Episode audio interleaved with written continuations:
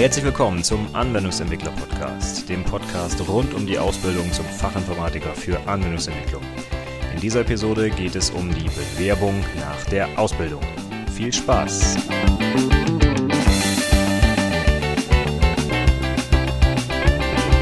Hallo zum Anwendungsentwickler Podcast. Heute geht es zum ersten Mal um ein Thema, das mir von einer Hörerin vorgeschlagen wurde. Und zwar ist sie auf der Suche nach einem neuen Arbeitgeber nach der Ausbildung und hat gefragt, ob ich vielleicht ein paar Tipps geben könnte zur Bewerbung nach der Ausbildung.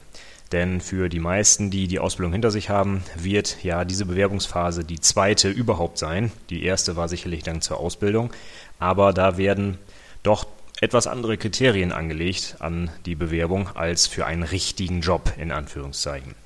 Deswegen werde ich heute mal kurz ein paar Tipps aus meiner Sicht geben, worauf man achten sollte, wenn man sich auf einen Job bewirbt. Ich habe das mal aufgeteilt in drei Bereiche. Zum einen erstmal die Stellensuche selber. Wo finde ich überhaupt Unternehmen, bei denen ich mich bewerben kann? Dann zu den Inhalten der Bewerbung, ein paar Standardinformationen, was da so reingehört in die Bewerbung und ein paar konkrete Tipps zu den einzelnen Bereichen, worauf man vielleicht achten sollte oder was man nicht tun sollte. Und als letztes habe ich dann noch ein paar ganz konkrete Tipps aus meiner Praxis, was ich so gesehen habe in den Bewerbungen, die ich so durchgelesen habe, was man besser nicht machen sollte, beziehungsweise was man vielleicht tun kann, um seine Bewerbung ja von anderen abzuheben und ein bisschen aufzufallen, hoffentlich positiv natürlich. Gut, dann fangen wir mal an. Es geht los mit der Stellensuche. Da haben schon einige ein Problem, überhaupt den richtigen Arbeitgeber zu finden, weil sie gar nicht wissen, wo sie suchen sollen. Ich sag einfach mal so, die besten Jobs werden unter der Hand vergeben, also über Kontakte, über persönliche Kontakte. Die wenigsten Jobs ähm, auf die man auch richtig Lust hat, sage ich mal, werden über eine Zeitung oder im Internet gefunden, sondern viel funktioniert einfach darüber, weil ich Leute in dem Unternehmen, wo ich arbeiten möchte, kenne, weil die mich empfehlen, weil ich äh, mit denen gut klarkomme. Das ist ja auch immer ganz wichtig, um ein positives Arbeitsklima zu schaffen. Deswegen kann ich nur den Tipp geben, schaut euch um in eurer Region. Gibt es dort vielleicht User Groups oder ähm, ja, Stammtische, wie zum Beispiel den Softwareentwickler Stammtisch, den hatte ich schon mal empfohlen, softwareentwicklerstammtisch.de für die Region Oldenburger Münsterland. Dort trifft man Gleichgesinnte, andere Softwareentwickler oder in User Groups zum Beispiel andere Entwickler für die konkrete Programmiersprache, in der man selber gerne oder häufig arbeitet. Und darüber kann man eigentlich am besten Kontakte knüpfen. Man kann schon vorab so ein bisschen sich mit den Leuten austauschen, wie es in dem Unternehmen denn so ist, wie die Arbeitsbedingungen sind, was so die Beschäftigungsfelder sind, welche Software so entwickelt wird und so weiter. Also das ist sicherlich am besten. Da kann man natürlich dann gleich auch im Anschreiben reinschreiben, Mensch, ich habe euer Unternehmen kennengelernt über den Kollegen XY und äh, hat dann schon gleich so ein bisschen einen guten Einstieg gefunden, um sich bei dem Unternehmen zu bewerben. Nach den persönlichen Kontakten ähm, empfehle ich einfach in die lokalen Tageszeitungen zu schauen. Das ist für den Mittelstand immer noch ein ganz wichtiges Mittel. Gerade wenn man so in ländlicheren Regionen ist, wie es zum Beispiel auch bei mir der Fall ist, da wird es halt schwierig, irgendwo ähm, auf einem großen Jobboard oder sowas zu posten. Wer will denn schon aufs Land ziehen, sage ich mal. Und wenn man dann eher Unternehmen sucht, die halt vor Ort sind und wo man vielleicht auch langfristig dann natürlich angestellt sein möchte, dann sollte man einfach mal die Zeitungen aufschlagen, denn viele Unternehmen inserieren dort immer noch klassische Stellenanzeigen, auch für Anwendungsentwickler. Man soll es kaum glauben, aber das ist der Fall. Und das ist sicherlich auch eine Möglichkeit, wenn man in der Region bleiben möchte, da vor Ort einen passenden Arbeitgeber zu finden. Das nächste auf der Liste wären dann die Jobboards im Internet, sowas wie Monster oder Stepstone. Dort findet man dann auch überregionale Angebote von Unternehmen und auch die großen Player, sage ich mal, sind da vertreten. Also wenn man gern bei Microsoft arbeiten will zum Beispiel, dann findet man sicherlich deren Stellenanzeigen auch auf diesen großen Plattformen. Hat den Vorteil, dass ich da sehr schön suchen kann, äh, auch nach meinen eigenen Kriterien, was mir wichtig ist, äh, wo ich arbeiten möchte und so weiter. Das kann ich dort natürlich alles schön einschränken.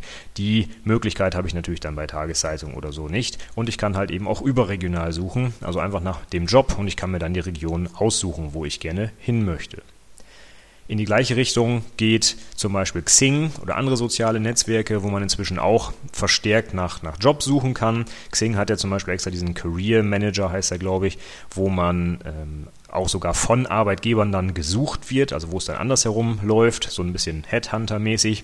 Nur darauf kann man sich natürlich nicht verlassen, dass das passiert. Deswegen kann man bei Xing auch aktiv selber nach Jobangeboten suchen und sich dann auch gleich über die Unternehmen erkundigen. Das ist dann das Schöne dabei. Ich kann also bei Xing direkt mir die Leute auch angucken, die dort die Anzeigen posten. Also ich kann auf deren Profile gehen, ich kann mir das Bild anschauen, gucken, was die gemacht haben. Ich kann vielleicht sogar andere Kontakte von denen äh, finden und mit denen mich austauschen, wie es denn im Unternehmen so ist und so weiter. Ist bestimmt eine nette Sache für die lokalen, regionalen Unternehmen meiner Meinung nach noch nicht ganz so relevant, aber auch die großen Unternehmen natürlich, die sind bei Xing inzwischen vertreten und da kann man sicherlich auch gut Jobs finden heutzutage. Dann, wenn man aus dem Internet so ein bisschen rausgeht und wieder in Richtung Zeitungen, es gibt natürlich auch überregionale Zeitungen wie die Welt oder die Zeit, wo sicherlich mal Stellenanzeigen drin sind. Es gibt auch immer an den Tankstellen oder ähm, an Bahnhofs, ähm, äh, Zeitschriftenläden, solche tollen Zeitschriften, die ausschließlich aus Stellenanzeigen bestehen. Da kann man natürlich auch mal reingucken, so ein bisschen oldschool, sage ich mal, und man kann natürlich auch Glück haben, dass man da was findet. Und zuletzt könnte man auch in die einschlägigen Fachzeitschriften schauen, wie zum Beispiel die CT oder die IX. Dort werden natürlich auch regelmäßig einige Stellenanzeigen gepostet, sind dann aber schon eher ja, am am oberen Ende des Spektrums, sage ich mal. Die suchen dann natürlich auch deutschlandweit und äh, für hochkarätige Jobs, sage ich mal. Wenn wir dann ein Unternehmen gefunden haben, wo wir uns bewerben wollen oder vielleicht sogar mehrere, dann würde ich jetzt noch ein paar Tipps zu den Inhalten der Bewerbung geben. Klassischerweise besteht so eine Bewerbung ja einmal aus dem Anschreiben, wo ich meine Motivation schildere, warum ich bei dem Unternehmen äh, mich bewerbe. Dann ist der Lebenslauf in deutschen Bewerbungen sehr, sehr wichtig. In englischen würde eher ein sogenanntes Resume äh, verwendet. Da erzähle ich gleich auch noch ein bisschen was zu. Und dann kommen üblicherweise die Zeugnisse oder Zertifikate im Anhang der Bewerbung. Und dann fangen wir mal an mit dem Anschreiben. Mein Tipp zum Anschreiben, maximal eine Seite lang. Es gibt viele Leute, die versuchen da richtig in Prosa schön zu schildern, was sie alles können und warum sie der perfekte Mitarbeiter fürs Unternehmen sind. Aber ehrlich gesagt, man muss sich einfach mal äh, in, in die Rolle des Recruiters, also desjenigen versetzen, der die Bewerbung nachher liest. Wir haben ja nicht nur eine Bewerbung auf dem Tisch, sondern vielleicht 50, 60. Wenn wir bei Microsoft arbeiten, vielleicht sogar ein paar hundert Bewerbungen, ja. Und wer liest sich dann zum Beispiel zwei, drei Seiten Anschreiben durch? Das macht kein Mensch. Also haltet euch dort kurz, versucht auf einer Seite eure Sachen unterzubringen und da ja oben auch noch der Briefkopf drin ist und der, die Betreffzeile und so weiter, ist das eigentlich maximal eine halbe Seite Text, die da zusammenkommen sollte. Und in dieser halben Seite solltet ihr knackig und auf den Punkt darlegen, warum ihr der oder die Richtige für das Unternehmen seid. Ganz wichtig dabei, auch wirklich für genau dieses Unternehmen solltet ihr das beschreiben und nicht so allgemeine Floskeln wie ich bin ein toller Entwickler oder ich kann ganz toll C-Sharp programmieren oder sowas, sondern es geht darum, warum ihr für genau diesen Job in diesem Unternehmen, bei dem ihr euch gerade bewerbt, der oder die richtige seid. Also wenn die beispielsweise ähm, C-Sharp fordern, dann solltet ihr natürlich im Anschreiben auch darauf hindeuten, was ihr denn mit dieser Sprache zum Beispiel schon gemacht habt und warum ihr euch vorstellen könnt, dass ihr den Anforderungen dieses neuen Jobs dort gerecht werdet. Großer Fehler ist also, so Massentexte zu schreiben, die man einfach mit Copy und Paste in die neue Bewerbung einfügt und dann einfach nur den Adressat, den, den Namen austauscht desjenigen, der die Bewerbung bekommt. Ähm, das geht einfach unter. Ne? Der Recruiter, der das dann liest, denkt sich, okay, ja, der hat sich keine Gedanken gemacht über die Stelle hier, der hat einfach nur so ein bisschen über sich erzählt und warum er so toll ist, aber sich gar keine Gedanken gemacht, ähm, warum er für uns denn der Richtige ist. Was ich auch schon leider, leider gesehen habe, allerdings dann gerade eher bei Bewerbungen für Ausbildungsstellen, dass einfach äh, nicht nur der Text kopiert wurde, sondern auch die Anschrift oder die Anrede oder auch der Ausbildungsberuf zum Beispiel falsch war. Also das geht natürlich gar nicht. Das, da, da, da sieht man natürlich sofort, dass das Ganze einfach ein, ja, ein Serienbrief aus Word zum Beispiel war, wo dann fälschlicherweise die Ansprechpartner noch zum alten Unternehmen gehörten oder der Ausbildungsberuf gar nicht der richtige war. Also da wurde dann ähm, Bewerbung für einen Informatikkaufmann abgegeben, obwohl dieser Ausbildungsberuf gar nicht angeboten wurde und solche Sachen. Das geht natürlich gar nicht. Also wirklich, ich gebe den Tipp nochmal, das Anschreiben wirklich individuell formulieren und nicht mit Copy und Paste zusammenstellen. Das geht nur nach hinten los. Und dieser erste Eindruck, den kriegt man nachher nicht wieder weg, äh, diesen negativen Eindruck, wenn man ja diese Fehler dort eingebaut hat. Also bitte aufpassen darauf. Am besten ist es, die Bewerbung auch nicht an ja, die Personalabteilung zu schicken und dann sowas wie, wie sehr geehrte Damen und Herren zu formulieren, sondern am besten vorher informieren, wer der konkrete Ansprechpartner für diese Stelle ist und die Person direkt adressieren. Vielleicht sogar vorher mal anrufen und sich telefonisch vorstellen und mal so ein bisschen vorhorchen, worauf denn vielleicht Wert gelegt wird. Das kann man alles machen. Ja, das sind alles Menschen, die dort diese Bewerbung nachher lesen und keine Maschinen. Also man kann ruhig versuchen, mit denen in Kontakt zu treten. Heutzutage vielleicht auch tatsächlich über Xing oder per E-Mail, wenn ihr nicht so gern telefonieren wollt. Am besten sind die Bewerbungen, die wirklich auf das Unternehmen zugeschnitten sind. Und wenn der Recruiter persönlich angesprochen wird, ist das gleich eine ganz andere Nummer, als wenn man so eine allgemeine Formulierung an irgendeine Abteilung stellt. Dann noch als letzten Tipp zum Anschreiben, geht gleich auch auf spezielle Anforderungen des Unternehmens ein. Viele Unternehmen, wenn die zum Beispiel kurzfristig Leute suchen, wollen die wissen, was der früheste Eintrittstermin ist oder die Gehaltsvorstellung schon mal vorab abklären.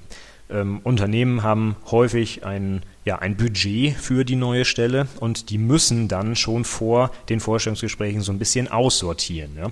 Es bringt nichts, es ist keiner Seite geholfen, wenn man eingeladen wird zum Vorstellungsgespräch und nachher stellt sich raus, dass die Gehaltsvorstellung überhaupt nicht zum Unternehmen passt. Dann haben eigentlich beide Seiten ja Zeit verschwendet. Deswegen, wenn die Anforderung ist, dass sowas genannt wird, auch bitte direkt reinschreiben und nicht drumherum reden oder äh, die Daten einfach gar nicht nennen, denn das ist ein wichtiges, eine wichtige Information im Auswahlprozess beim Unternehmen. Ja, dann sind wir mit dem Anschreiben durch. Dann kommen wir zum Lebenslauf.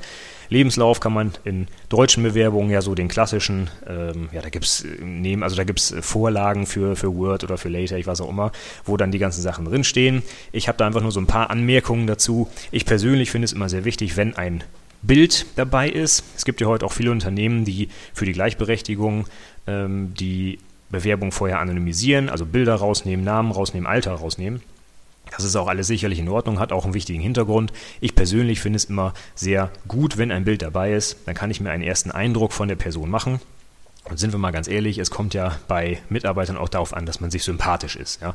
Und wenn ich jetzt eine ganz tolle Bewerbung habe und dann beim Vorstellungsgespräch feststelle, mein Gott, diesen Menschen mag ich einfach nicht, ja, das ist ja einfach manchmal so, da können wir auch nichts für, wir sind alle Menschen, dann haben wir auch wieder etwas Zeit verschwendet. Wenn ich die Person vorher wenigstens schon mal gesehen habe auf dem Bild, dann kann ich vielleicht schon so grob einschätzen, ob sie mir sympathisch ist oder nicht. Und das ist auch sehr wichtig, denn wir müssen ja auch eine lange Zeit zusammenarbeiten. Und dann bringt es einfach nichts, wenn die Qualifikation, die fachliche Qualifikation da ist, aber auf einer persönlichen Ebene es einfach nicht passt. Da kann auch keine gute Arbeit bei rauskommen.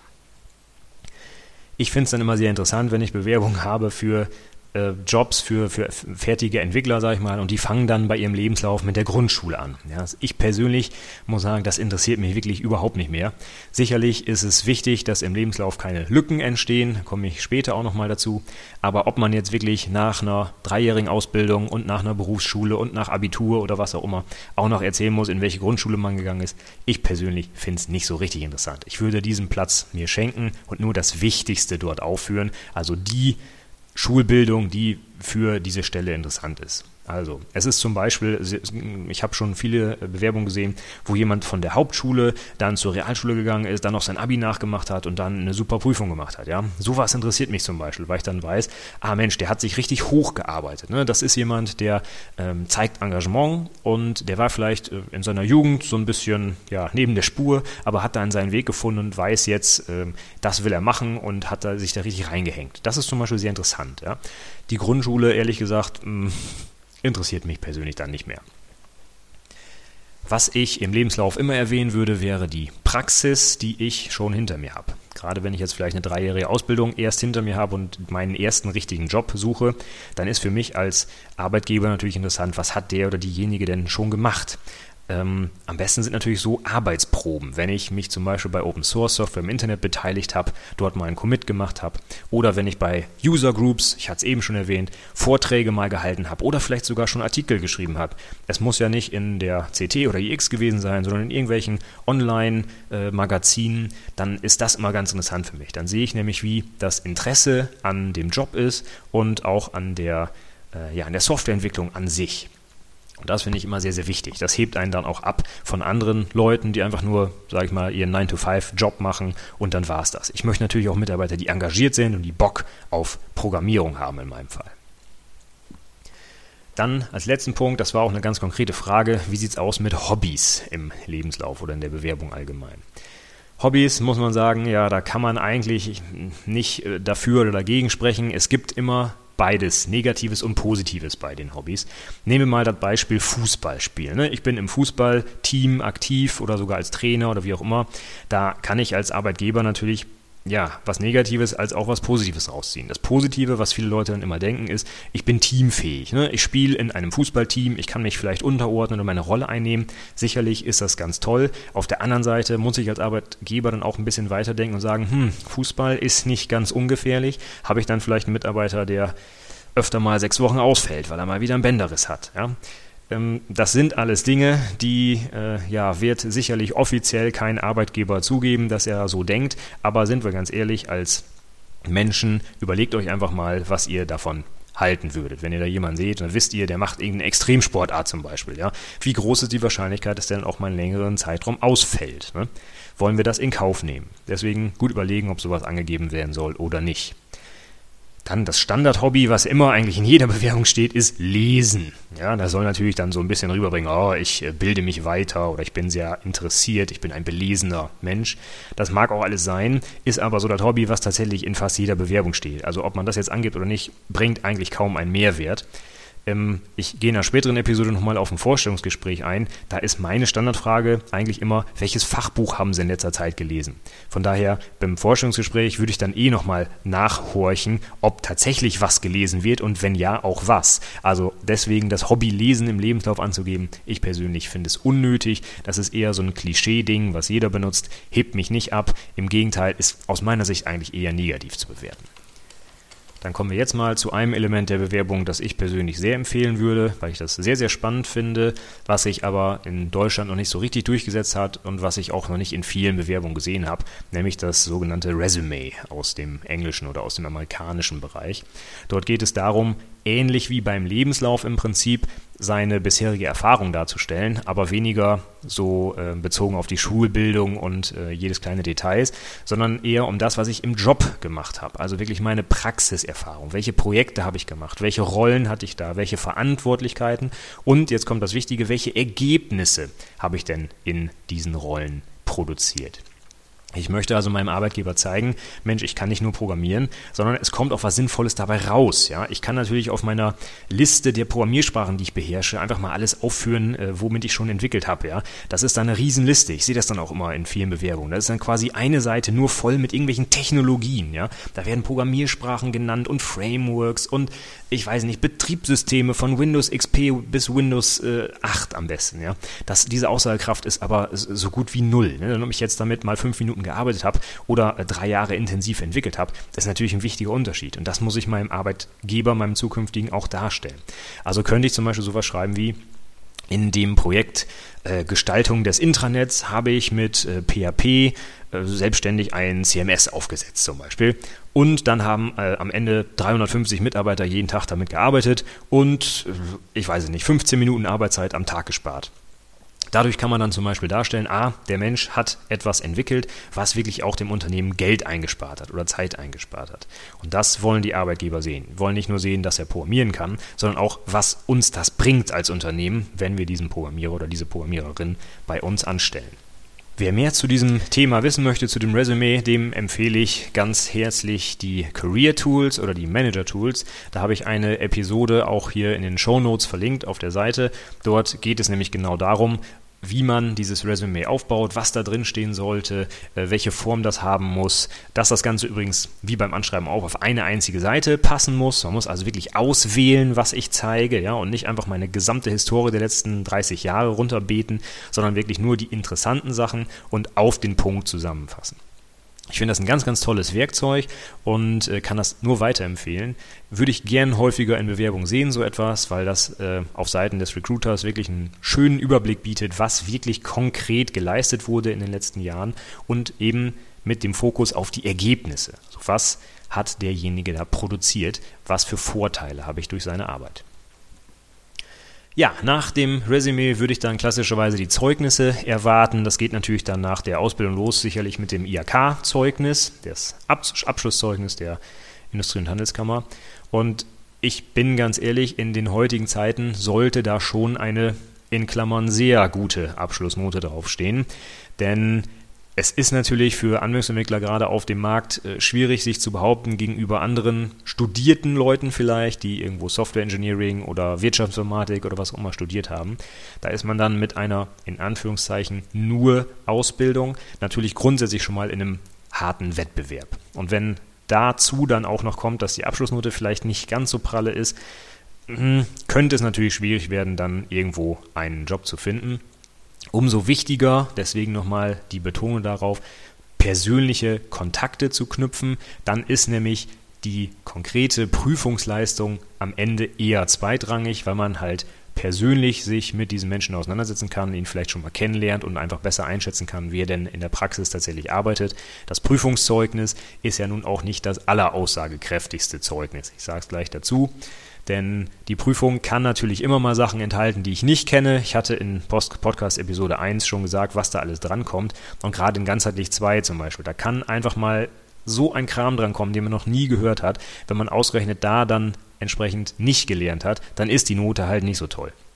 Von daher die Aussagekraft des Zeugnisses ist auch immer mit Vorsicht zu genießen. Ich schaue persönlich immer auf den äh, Praxisteil der Ausbildung, auf, also auf die Projektdokumentation und das Fachgespräch und die Präsentation, weil der Auszubildende diesen Bereich eigentlich fast komplett in seiner eigenen Hand hatte. Das heißt, er hatte genug Zeit, äh, seine beste Arbeit zu zeigen. Er wusste genau, wie sein Thema ist. Er konnte sich das selber aussuchen. Und wenn da die Note dann auch nicht so toll ist, dann weiß ich, okay, da ist irgendwie was im Argen. Wie gesagt, die schriftlichen Prüfungsergebnisse, da schaue ich nicht ganz so drauf, denn das kann immer mal Pech sein. Da hat man mal einen schlechten Tag oder die Themen sind wirklich ähm, nicht so gewesen zu dem, was man gelernt hat. Also da drücke ich immer ein Auge zu, sage ich mal. Gut. Zusätzlich zum IHK-Zeugnis und auch wichtiger als das IHK-Zeugnis, meiner Meinung nach, sollte man Arbeitszeugnisse beilegen. Ihr habt das Recht, gerade wenn ihr eure Ab äh, Ausbildung abgeschlossen habt, ein Arbeitszeugnis eures Arbeitgebers anzufordern, wo also drinstehen muss, was ihr gemacht habt und wie ihr euch bewertet. Diese Arbeitszeugnisse werden von vielen Recruitern in Deutschland wichtiger eingestuft als irgendwelche Abschlusszeugnisse. Denn es geht uns darum als Arbeitgeber, dass wir vernünftig zusammenarbeiten können, dass ihr mit den Kollegen zusammenarbeitet und dass ihr ja menschlich zum Beispiel ins Team auch passt. Und wenn ihr ganz, ganz tolle Leistungen erbracht habt, auf dem Papier, aber kein Mensch mit euch arbeiten will, weil ihr irgendwie ja, weiß nicht, arrogant seid oder wie auch immer, dann möchte ich das wissen als Chef. Denn das ist mir viel, viel wichtiger, dass ihr mit den anderen Kollegen im Team zusammenarbeiten könnt, als dass ihr als Einzelkämpfer ganz, ganz tolle Ergebnisse produziert. Denn in den meisten Unternehmen ist die Arbeit so umfangreich und die Projekte so groß, dass nicht ein Mitarbeiter alleine daran arbeiten kann, sondern dass es einfach nur im Teamwork geht. Und wenn das nicht passt, ist das eigentlich schon ein K.O.-Kriterium für den Bewerber. Als letztes würde ich dann hinter die Zeugnisse auch eventuell vorhandene Zertifikate hängen, also sowas wie zum Beispiel den Microsoft Certified, äh, wie heißt es, Systems Developer oder irgendwie sowas, ja, oder irgendwelche Cisco-Zertifikate, äh, was man einfach alles so machen kann, so Java äh, Developer und alles Mögliche, ja. Das zeigt nämlich nochmal ganz praxisnah, was ihr gemacht habt. Die IHK-Prüfung ist ja so ein Rundumschlag über alle möglichen Themen, aber wenn ich jetzt zum Beispiel den Hardcore-Java-Entwickler suche, dann ist es natürlich praktisch, wenn mir der Bewerber nachweist, dass er eine Oracle-Zertifizierung im Bereich Java gemacht hat. Dann weiß ich, okay, das ist ein Industriestandard, auf den sich mehrere Anbieter geeinigt haben. Und wenn dieses Zertifikat vorhanden ist, dann weiß ich, dass zumindest eine gewisse Grundbildung in diesem Bereich da ist. Zertifikate haben lange Zeit auch einen negativen Beigeschmack gehabt, weil man die gerade auch zum Beispiel im Microsoft-Umfeld ähm, sehr einfach auswendig lernen konnte und dann sehr gut diese Prüfung ablegen konnte. Aber heutzutage ist das schon anders. Die Fragen sind also deutlich komplexer geworden und nicht mehr einfach nur äh, Multiple Choice in vielen Fällen. Von daher sind die Zertifikate meiner Meinung nach immer noch ein wichtiges Mittel, um nachzuweisen, dass man eine Technologie zum Beispiel beherrscht. Auf der anderen Seite sind die Zertifikate natürlich sehr zeitbezogen. Ne? Wenn ich heute C-Sharp kann, äh, interessiert das vielleicht in fünf Jahren keinen mehr, weil dann eine ganz andere Programmiersprache gerade hip ist und modern ist.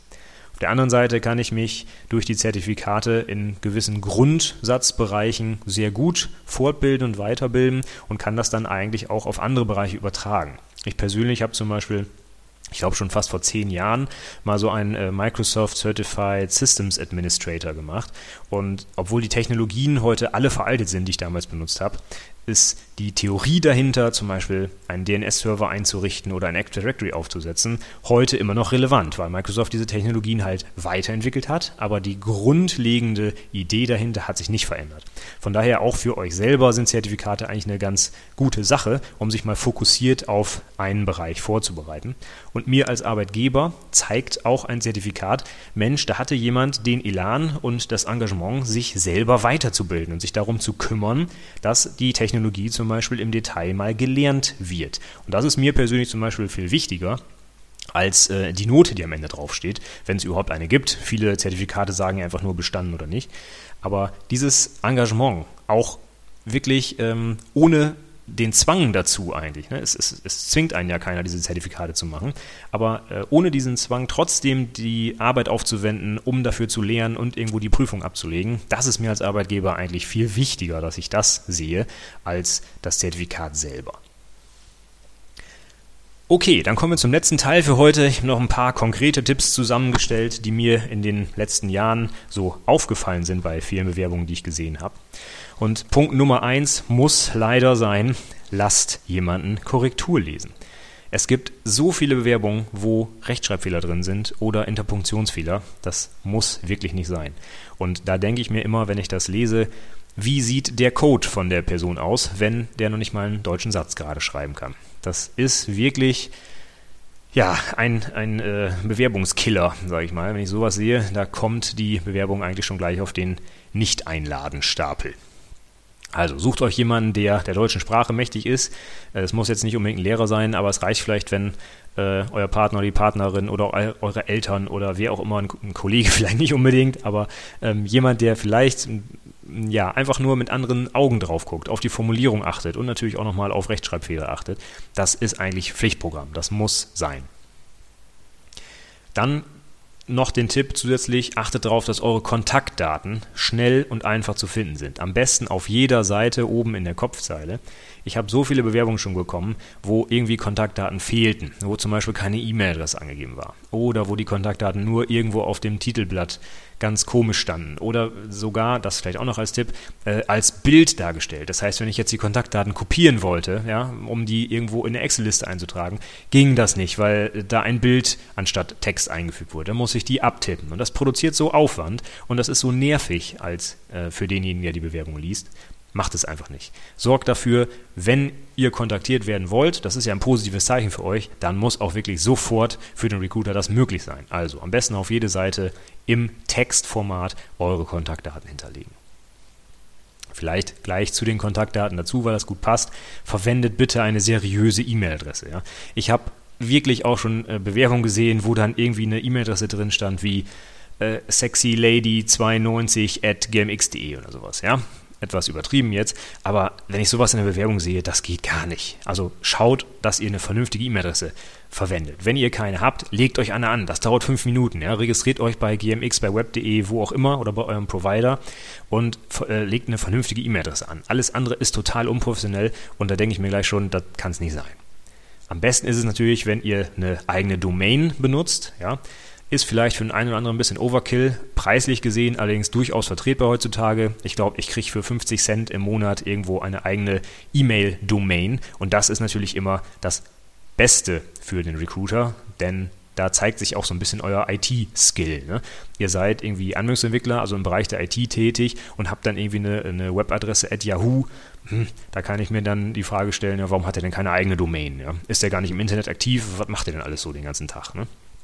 Ist ihm wohl nicht so wichtig, die E-Mail-Adresse. Deswegen mein Tipp, seriöse E-Mail verwenden, am besten mit einer eigenen Domain dahinter. Dann zum Lebenslauf. Ganz wichtig, lasst keine Lücken entstehen wenn ihr irgendwas gemacht habt, was ihr im Lebenslauf nicht so gern nennen wollt, weil ihr, ich weiß es nicht, ein halbes Jahr im Krankenhaus lagt oder äh, auf Weltreise wart oder wie auch immer, dann ist das Schlimmste, was ihr machen könnt, diese Zeit einfach leer lassen. Schreibt das einfach auf, was ihr da gemacht habt. Es muss ja nicht im, im, Detail sein, warum ihr irgendwie krank wart oder wie auch immer. Das will und darf auch niemand wissen. Das ist nicht das Problem. Aber wenn ich Lücken im Lebenslauf sehe, dann frage ich mich sofort, was ist da passiert? Und das kann eigentlich dann immer nur negativ für den Bewerber sein, denn wenn irgendwas Tolles passiert wäre in der Zeit, dann würde es ja drinstehen. Also macht es nicht, es kommt sowieso raus. Ja? Wir würden also niemanden einstellen, wo wir nicht wissen, was er die drei Jahre dort, äh, die, für die kein Nachweis im Lebenslauf steht, gemacht hat. Ähm, das muss sowieso geklärt werden. Also verheimlichen bringt nichts, seid lieber offensiv. Und wenn ihr zum Beispiel eine Weltreise gemacht habt, ist das für viele Arbeitgeber inzwischen auch sehr, sehr positiv, ja? weil ihr Erfahrungen gemacht habt, weil ihr andere Sprachen vielleicht gelernt habt, Leute kennengelernt habt und so weiter. Dann ganz konkreter Tipp, gerade im IT-Bereich. Ich weiß nicht, warum so viele Leute heute immer noch die Bewerbung auseinanderstückeln und mir 73 Dateien in einer Mail schicken. Da kriege ich jedes Mal einen Hals, wenn ich das sehe. Packt eure Bewerbung in ein einziges Dokument und zwar am besten PDF und schickt das rüber. Ich habe so viele Bewerbungen schon gesehen, wo irgendwie Word-Dateien in einer alten Version oder sogar OpenOffice-Dateien drin sind, ja, und dann daneben noch irgendwie ein JPEG von irgendwelchen eingescannten Zeugnissen und äh, das Foto des Bewerbers auch nochmal separat, ja, da muss ich mir wirklich selber die Sachen zusammenstückeln und da habe ich überhaupt gar keine Lust drauf. Ne? Das ist viel zu viel Aufwand und Arbeit und ich kann diese Dinge auch nicht vernünftig ausdrucken, ablegen und so weiter. Also ihr seid alle Informatiker, ihr werdet es hinbekommen, mit einem PDF-Printer oder sonst was eure Bewerbung als ein Dokument zu verschicken. Bitte macht das. Alles andere ist total negativ. Dann zu den Inhalten dieses PDF-Dokument, dieses PDF-Dokuments. Achtet darauf, dass es nicht zu groß wird. Ja, viele Mail-Server haben ein Problem mit sehr großen Dokumenten, weisen die eventuell ab. Also so ein paar Megabyte sind schon okay, aber wenn wir in Richtung 20, 30 Megabyte mit riesengroßen Grafiken gehen, da könnten viele Mail-Server einfach in die Knie gehen oder das einfach ablehnen. Und das wollt ihr natürlich nicht. Wenn ihr viele Bilder in eurer PDF-Datei habt, viele Arbeitszeugnisse zum Beispiel oder Zertifikate, die gibt es halt nicht digital, die gibt es auf Papier und die müsst ihr dann einscannen, dann sorgt dafür, dass diese Dokumente leserlich sind und komprimiert die so ein bisschen runter, dass halt die Datei insgesamt nicht zu groß wird, aber achtet auch darauf, dass sie leserlich bleiben, die Sachen. Wenn ihr schon Dokumente einscannt, kann ich davon ausgehen, wenn ihr in der IT tätig seid, dass ihr mal so ein kleines Bildbearbeitungsprogramm be ähm, benutzen könnt, um zum Beispiel die Dokumente zu begradigen, wenn sie irgendwie schief eingescannt wurden. Oder wenn ganz, ganz viele graue Bereiche drin sind oder noch irgendwie schwarze Ränder, äh, solche Sachen einfach ausschneiden und wegmachen. Das sieht so unprofessionell aus und ich erwarte einfach von einem Informatiker, welcher Fachrichtung auch immer, dass er ein Bildbearbeitungsprogramm bedienen kann und solche Hässlichkeiten dort entfernen kann. Also achte darauf, dass das Ganze professionell aussieht. Zum Design der Bewerbung kann ich sagen, natürlich ist es toll, wenn ich ein ansprechendes Design habe mit tollen Fotos oder tollen Farben. Das sticht natürlich schon hervor im Vergleich zu Bewerbungen, ja, die so einfach langweilig sind, schwarz auf weiß. Ne? Aber das Problem dabei ist, dass nicht jeder das beherrscht, das vernünftig zu gestalten. Wenn ihr so ein bisschen Händchen dafür habt, für ein schönes Layout oder für ein schönes Design und ihr könnt mit Photoshop gut umgehen und so weiter, dann macht das. Ja. Ist sicherlich positiv, da kann man sehr gut mit hervorstechen aus der Masse der grauen Bewerbungen. Aber wenn man das nicht so kann und das irgendwie nicht so professionell aussieht, dann geht das Ganze schnell nach hinten los. Dann lasst es lieber sein oder sucht euch jemanden, der sich damit auskennt. Zum Beispiel habe ich im Internet gesehen, dass viele Fotostudios heutzutage so Bewerbungsvorlagen oder Designs auch anbieten. Die sind dann zwar ein bisschen teurer, so 100 Euro aufwärts, aber dann habt ihr wirklich ein professionell gesetztes Dokument, wo ihr zum Beispiel auch mit eurem Bild schön in Szene gesetzt werdet und was ein, ein durchgängiges Layout von vorne bis hinten für alle Elemente bietet. Das ist natürlich eine schöne Sache wenn ihr nicht unbedingt die Photoshop-Experten seid. Ansonsten kann ich sagen, nehmt einfach die klassischen Inhalte, die ich gesagt habe, und packt die in ein Dokument. Eine Bewerbung muss nicht unbedingt visuell ansprechend sein. Wichtig ist die Inhalte. Die müssen natürlich überzeugen. Und das tollste Foto und die tollste Farbe täuschen nicht darüber hinweg, dass ihr fachlich nicht auf der Höhe der Zeit seid. Ja, also da müssen wir uns nichts vormachen. Sicherlich in einem großen Stapel werdet ihr mit einer farbigen Bewerbung oder mit einer toll designten Bewerbung erstmal auffallen. Absolut. Wenn dann aber die Inhalte nicht stimmen, landet ihr trotzdem auf dem Nicht-Einladen-Stapel. Ja, dann zuletzt als letzten Tipp, achtet auch darauf, wenn ihr euch bewerbt, dass ihr vorher vielleicht euren Online-Auftritt mal einmal prüft oder optimiert, sage ich mal. Viele Recruiter gehen heute dazu über, nicht jeden Bewerber zum Beispiel zu googeln, aber wenn sie eine Vorauswahl getroffen haben, sagen wir mal fünf Leute kommen in Frage, dass ich dann schon mal online gucke, was gibt es denn da so über die Bewerber zu erfahren. Denn gerade im IT-Bereich wird ja viel auch im Internet heute gearbeitet. Ich kann an Open Source mitarbeiten, ich hatte es äh, eben schon gesagt. Oder ich habe eine eigene Website, ich habe vielleicht einen Blog, ja, ich bin irgendwo online aktiv und das möchte ich als Arbeitgeber dann schon sehen. Ne? Wie ist denn das Engagement? Ähm, interessiert sich der potenzielle Mitarbeiter für die Softwareentwicklung? Macht er vielleicht freiwillig an irgendwelchen Projekten mit und so weiter? Und das ist absolut positiv zu sehen. Ich würde sogar sagen, heutzutage ist es von Nachteil, wenn man online nicht präsent ist. Also wenn ich wirklich nichts über eine Person online finde, der im oder die im IT-Bereich arbeitet, dann stelle ich mir die Frage, wie kann das sein? Es ist heute so ja, gang und gäbe eigentlich, dass man im Internet irgendwo aktiv ist in der IT-Branche. Warum finde ich da nichts über die Leute? Das ist eigentlich schon fragwürdig aus meiner Sicht. Und dann schaut bitte, dass das, was ich dann über euch online finde, auch vernünftig ist. Also der Klassiker sind dann irgendwo ähm, bei Facebook gepostete Partyfotos. Kann man ewig drüber diskutieren, ob das positiv oder negativ ist. Als Recruiter dürfte ich es mir sowieso nicht angucken, aber wenn ich es dann doch sehe, kommt natürlich gleich so ein bisschen Bedenken auf, hm, ist das der richtige Mitarbeiter oder nicht müssen wir aber auch einmal die Kirche im Dorf lassen. Wir sind alle Menschen und gehen sicherlich auch hin und wieder mal feiern. Das ist ganz normal. Ob allerdings dann die Fotos der letzten Partynacht online stehen müssen, das kann ja jeder selbst entscheiden. Und ich würde sagen, für eine Bewerbungssituation ist es von Nachteil, wenn ich solche Sachen online finde. Also schaut drauf, dass solche Sachen vielleicht nicht gerade zu der Zeit online gehen, wo ihr euch gerade bewerben wollt. Und dann schaut auch gerne in eure Bewerbung, dass ihr die Recruiter vielleicht aktiv auf etwas hinweist, was es über euch online gibt. Wenn ihr zum Beispiel ein sehr, sehr spannendes GitHub-Profil habt, weil ihr wirklich an viel Open Source Software mitgearbeitet habt oder auch selber was produziert habt, ja, dann ist es überhaupt kein Problem, den Verweis darauf in die Bewerbung auch zu schreiben. Zu sagen, hey, ich bin sehr aktiv, ich mag Programmierung, sogar äh, so sehr, dass ich außerhalb meiner Arbeitszeit entwickle und hier kannst du dir angucken, was ich geleistet habe, was ich programmiert habe. Das ist immer noch das Beste für Recruiter, um bewerten zu können, wie die Qualität der Arbeit ist später. Ihr könnt mir stundenlang erzählen und aufschreiben, wie toll ihr entwickeln könnt. Wenn ich mir euren Code angucken kann, weiß ich sofort, ob das auch stimmt, was ihr da erzählt habt. Von daher, wenn ihr etwas habt, was ihr mir zeigen könnt, was ich mir angucken kann, gerne auch in die Bewerbung reinschreiben, damit ich mir das online angucken kann. Denn viele Leute haben zum Beispiel bei GitHub oder sonst wo irgendein Nickname und da würde ich niemals darauf kommen, dass das jetzt euer Profil ist zum Beispiel. Also am besten gleich mit verlinken, gleich erwähnen, wo ich euch online finden kann, wenn es dort etwas Positives über euch zu finden gibt natürlich. So, das war's dann für die heutige Episode. Ich hoffe, ich konnte euch ein bisschen helfen bei der Bewerbung nach der Ausbildung, falls es für euch relevant sein sollte. Ich würde mich über Feedback zur Episode oder zum Podcast insgesamt freuen, über mail at anwendungsentwicklerpodcast.de oder diese Episode direkt anwendungsentwicklerpodcast.de slash 5. Wenn der Podcast euch gefällt, dann hinterlasst mir gerne auch ein Review bei iTunes, das würde mich sehr freuen. Trägt natürlich dazu bei, dass der Podcast ein bisschen mehr Verbreitung findet und vielleicht noch andere Auszubildende von meinen Inhalten profitieren können. Gerne stellt mir auch Fragen. Ihr habt es heute zum ersten Mal gehört. Ich beantworte gerne auch Hörerfragen. Schickt mir eine Mail oder über das Kontaktformular auf der Website. Dann spreche ich gerne auch über Themen, die euch im Detail interessieren. Dann verabschiede ich mich für heute und sage Tschüss, bis zum nächsten Mal.